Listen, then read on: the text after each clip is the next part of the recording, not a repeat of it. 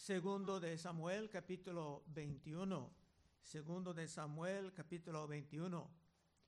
Desde muy temprano en la Biblia podemos ver la manera en que para Dios la sangre tiene voz. Es que Dios habla así cuando habla de la sangre derramada. Esto podemos ver en el cuarto capítulo de la Biblia, cuando el primer asesino, Caín, mataba a su hermano. En Génesis 4.8. Dice, y dijo Caín a su hermano Abel, salgamos al campo. Y aconteció que estando ellos en el campo, Caín se levantó contra su hermano Abel y lo mató. Y Jehová dijo a Caín, ¿dónde está Abel tu hermano? Y él respondió, no sé, ¿soy yo acaso guarda de mi hermano? Y él le dijo, ¿qué has hecho? La voz de la sangre, la voz de la sangre de tu hermano clama a mí desde la tierra. Ahora pues, maldito seas tú de la tierra que abrió su boca para recibir de tu mano la sangre de tu hermano.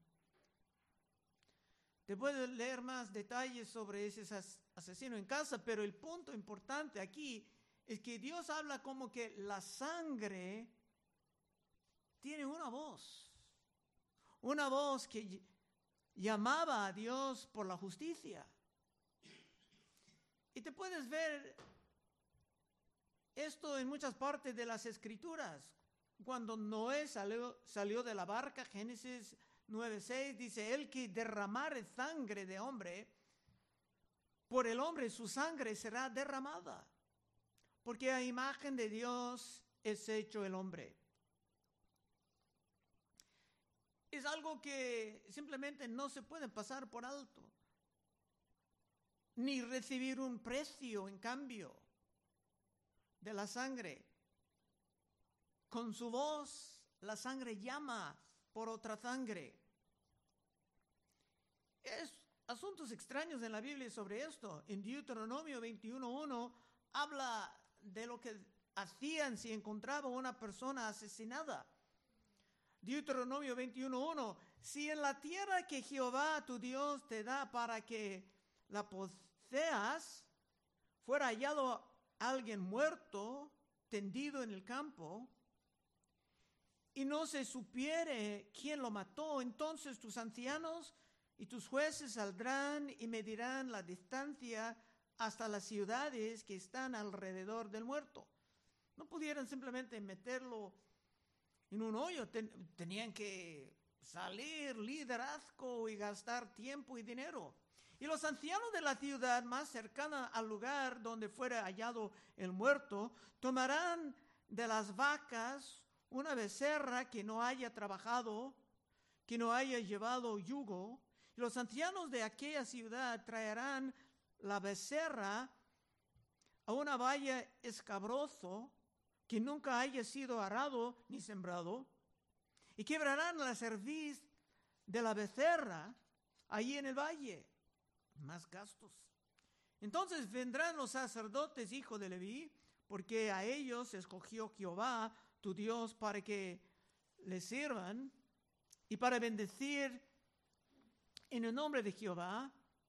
Y por la palabra de ellos se decidirá toda disputa y toda ofensa. Y todos los ancianos de la ciudad más cercana al lugar donde fuera hallado el muerto, labrán sus manos sobre la becerra cuya cerviz fue quebrantada en el valle y protestarán y dirán, nuestras manos no han derramado esta sangre.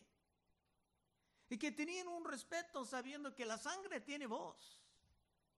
Ni nuestros ojos lo han visto. Perdona a tu pueblo Israel, al cual redimiste, oh Jehová, y no culpas de sangre inocente a tu pueblo Israel. Y la sangre le será perdonada y te quitarás la culpa de la sangre inocente de en medio de ti cuando hicieres lo que es recto ante los ojos de Jehová. Es que la sangre tenía que estar expiada. O si no, todo el pueblo pudo sufrir consecuencias terribles. En la ley de Dios hay expiación, pero jamás hay impunidad. Ahora, con esto podemos ir al capítulo. Versículo 1. Hubo hambre en los días de David por tres años consecutivos. Y David consultó a Jehová y Jehová le dijo, es por causa de Saúl y por aquella casa de sangre. Cuando Dios habla, habla de casa de Saúl como casa de sangre. Por cuanto mató a los Gabaonitas. Muchos años antes, Saúl y su casa de sangre mataba a unos siervos del pueblo que han sido prometidos una protección.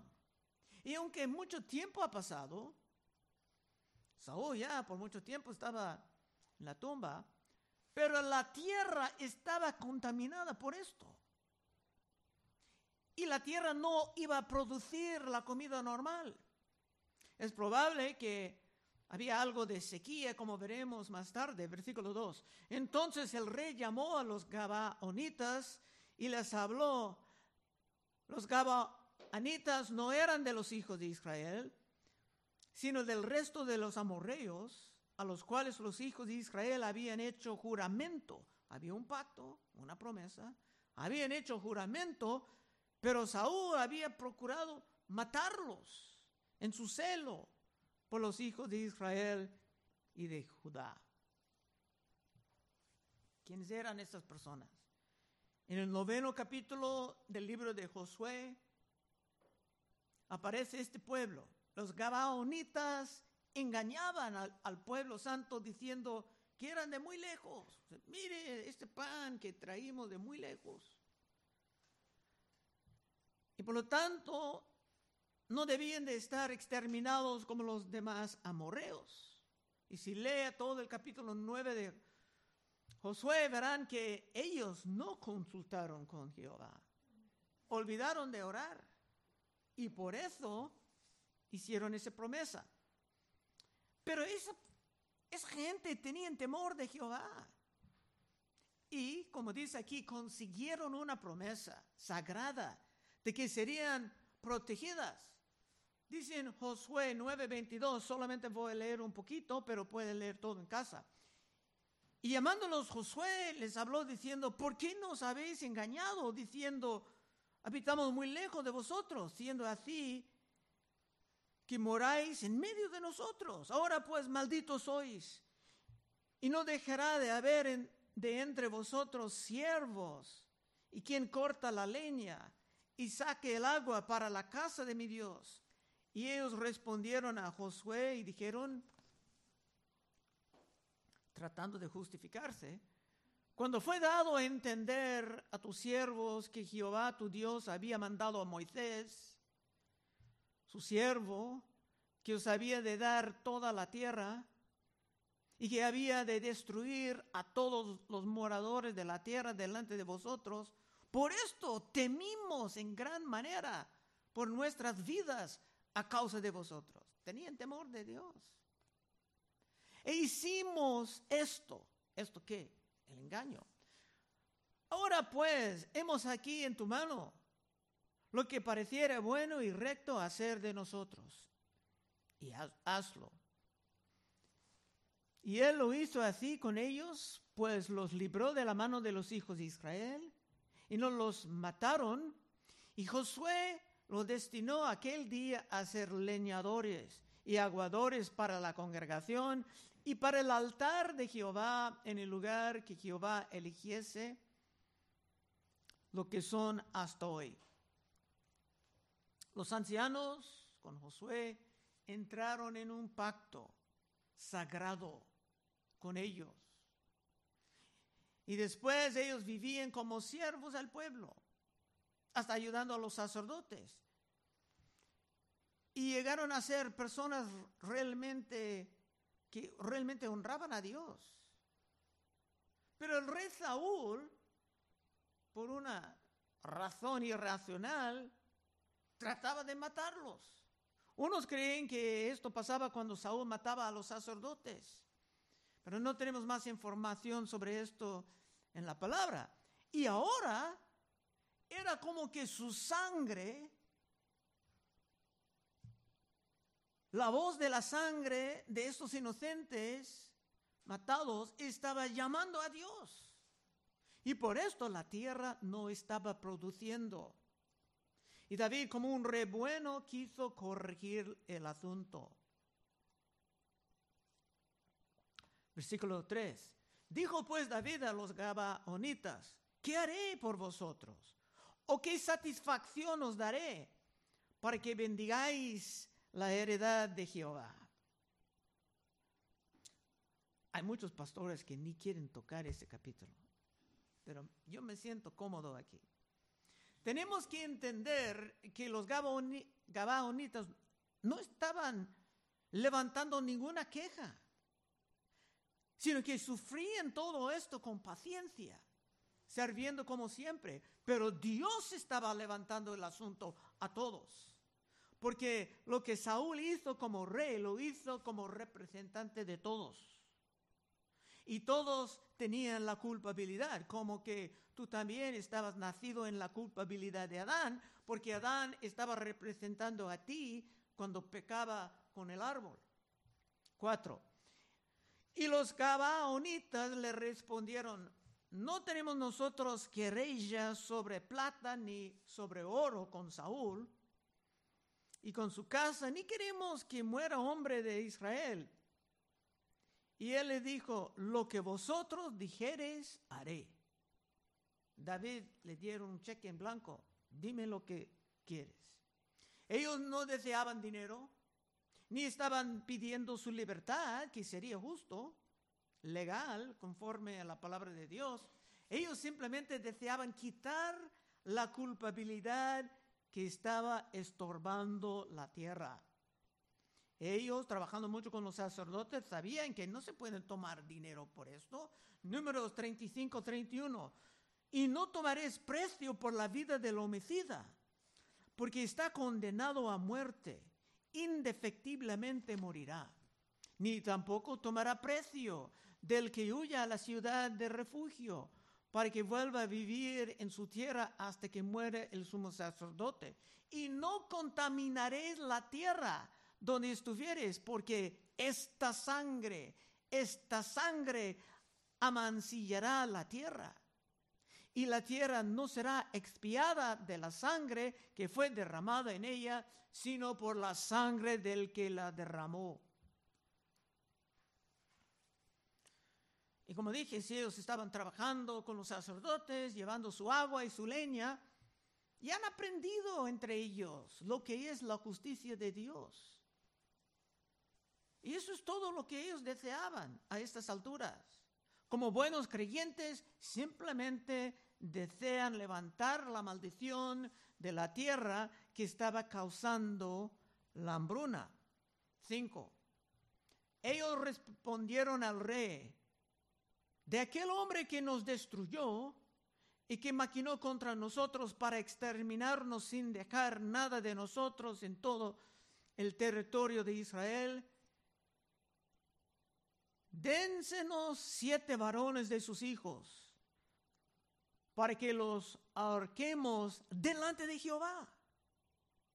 En Gabaa de Saúl, el escogido de Jehová, y el rey dijo, yo los daré. Otra vez, no estaban pidiendo venganza, ni deseaban dar la impresión de que David estaba en contra de la casa de Saúl, simplemente deseaban llevar a cabo la justicia delante de Jehová.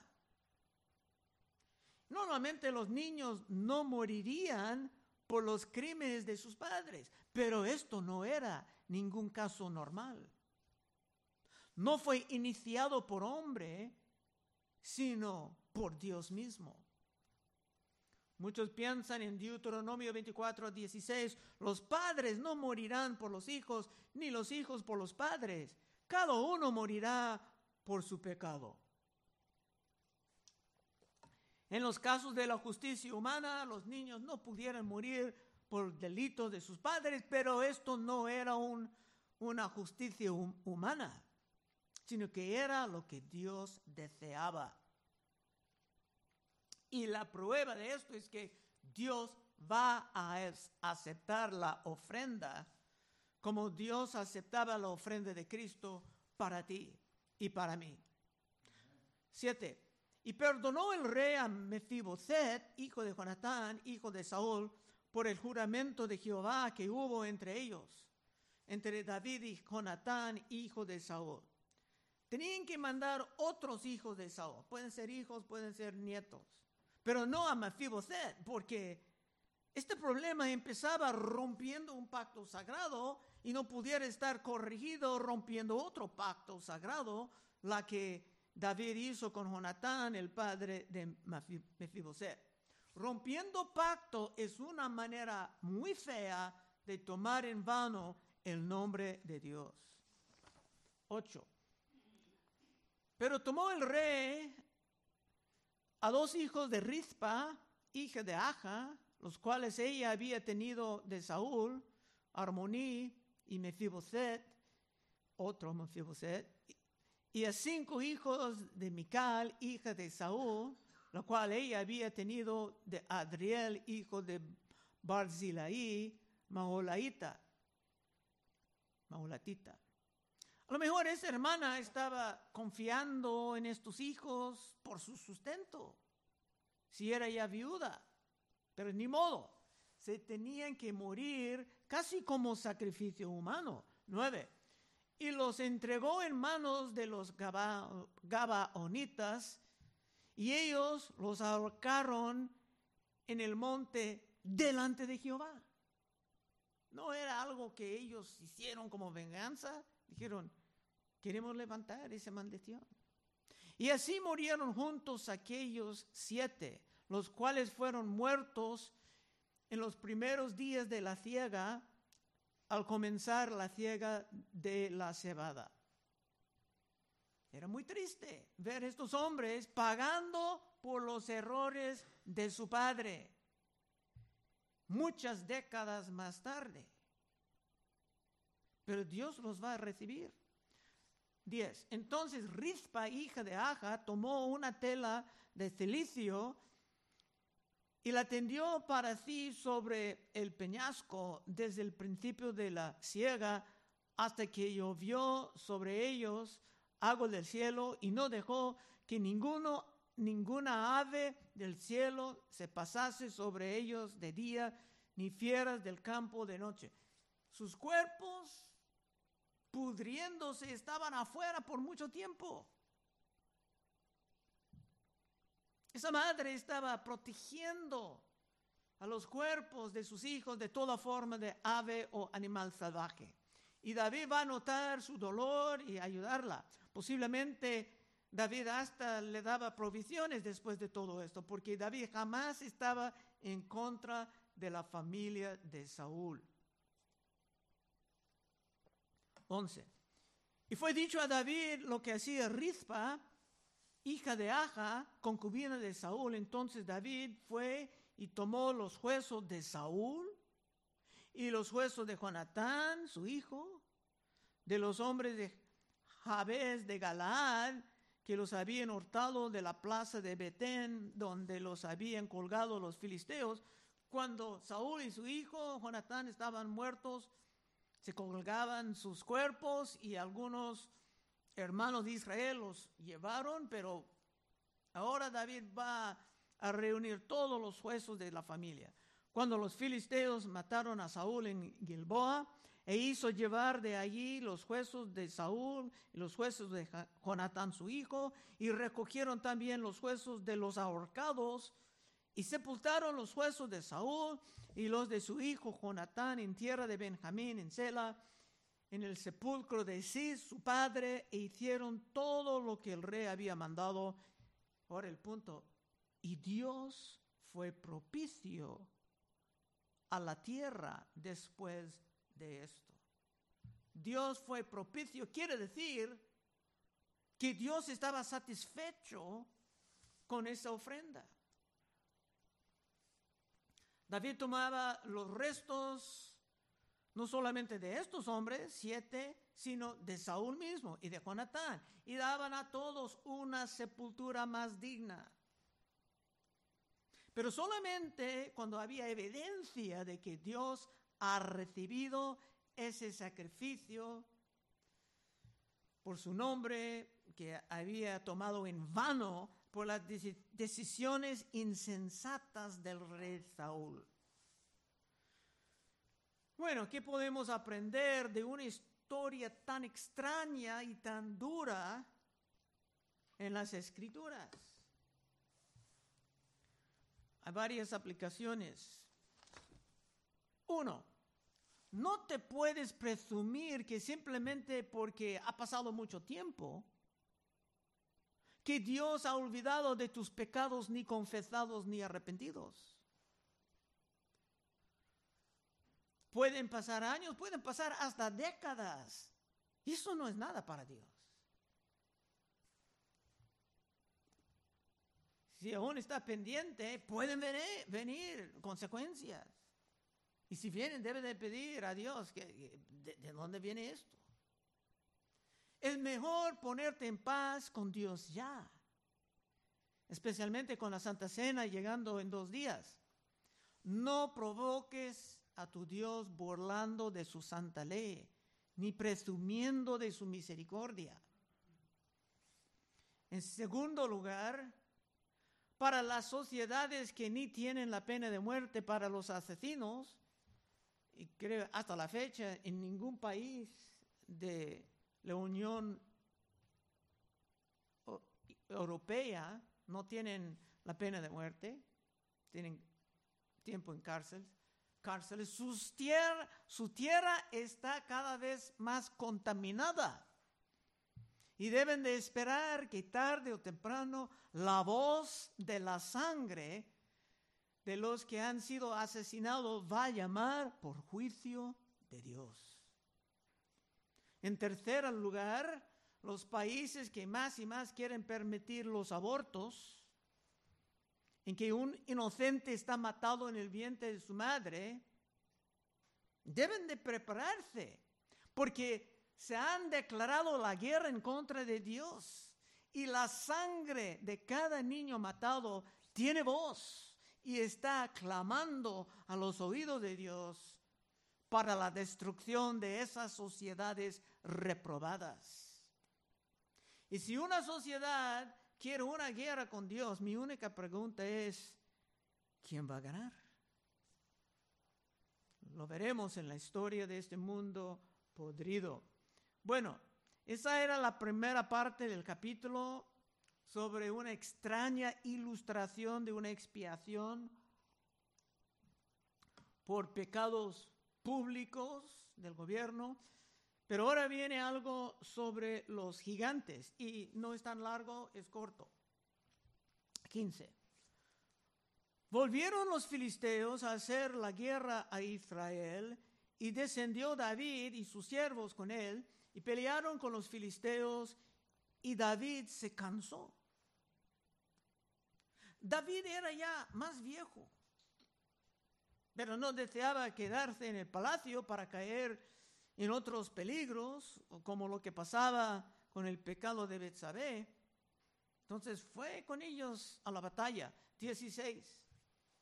E Isbi Ben Nob, uno de los descendientes de los gigantes, cuya lanza pesaba 300 ciclos de bronce, y quien estaba ceñido con una espada nueva, trató de matar a David. Mas Abisaí, por la providencia de, Dios, mas Abisaí, hijo de Sarbia, llegó en su ayuda e hirió al filisteo y lo mató. Entonces los hombres de David le juraron diciendo, nunca más de aquí en adelante saldrás con nosotros a la batalla. No sea que apagues la lámpara de Israel. Bueno, David empezaba peleando en contra del gigante Goliat en su juventud y ahora su carrera como soldado casi terminando, aún estaba luchando con los gigantes. Pero esto es como una ilustración de la vida cristiana. A veces todos nosotros estamos cansados, débiles en la batalla y tenemos que confiar en otros hermanos, otras hermanas, viniendo a nuestro lado para ayudar o por lo menos para orar por nosotros. 18. Otra segunda guerra hubo después en Gob contra los filisteos. Entonces Sibecaí, Usatita, mató a Saf, quien era uno de los descendientes de los gigantes. Eso es lo que pasa también en la vida cristiana. Cristo ya está a la diestra de Dios y Dios está matando a gigantes de la tierra usando a nosotros. Claro, nuestras armas no son carnales, sino espirituales, pero sí estamos en las luchas constantes, como el pueblo del Testamento Antiguo, 19. Hubo otra vez guerra en Gob contra los filisteos, en lo cual el Anán, hijo de Oregim de Belén, mató a Goliat, Geteo, puede ser otro Goliat. El asta de cuya lanza era como el rodillo de un telar.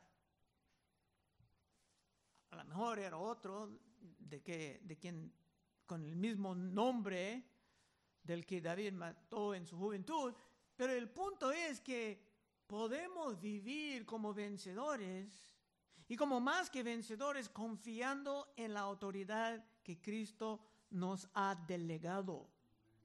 Última parte, 20 y 22. Después hubo otra guerra en Gad. Cada verso, otra guerra, otra guerra, otra guerra. Hermano, esa es tu vida. Después hubo otra guerra en Gat, donde había un hombre de gran estatura, el cual tenía doce dedos en las manos y otro doce en los pies, veinticuatro por todos, y también era descendiente de los gigantes. Este desafió a Israel y la mató Jonatán, hijo de Simea, hermano de David. Estos cuatro eran descendientes de los gigantes en Gat los cuales cayeron por mano de David y por mano de sus siervos. Bueno, algunos de estos hombres eran como monstruos feos. Y así son todos los demonios que vienen en contra de nosotros y en contra de nuestra obra, pero en la autoridad de Cristo, en su poder, podemos también salir, de las batallas como los grandes vencedores. Conclusión. Si tú quieres sentir el poder de la sangre de Cristo, que también tiene voz, tiene su voz clamando por tu perdón. Y si tú quieres vivir en la autoridad de Cristo, confiando en el poder de Dios y no en tu propia capacidad de lograr cualquier cosa en el reino de Dios, pero confiando en Él, te puedes pasar al frente en unos momentos y oraremos contigo. Vamos a orar. Oh Padre, te damos gracias que hay cosas muy extrañas en tu palabra, Señor, pero sabemos que nada llegó ahí por accidente. Tú quieres comunicar algo a nosotros. Ayúdanos, Señor, a meditar en estas cosas, a asimilar, Señor, una cosmovisión que realmente es bíblica y no es vivir confundidos por las opiniones de este mundo. Pedimos en el nombre de Cristo. Amén.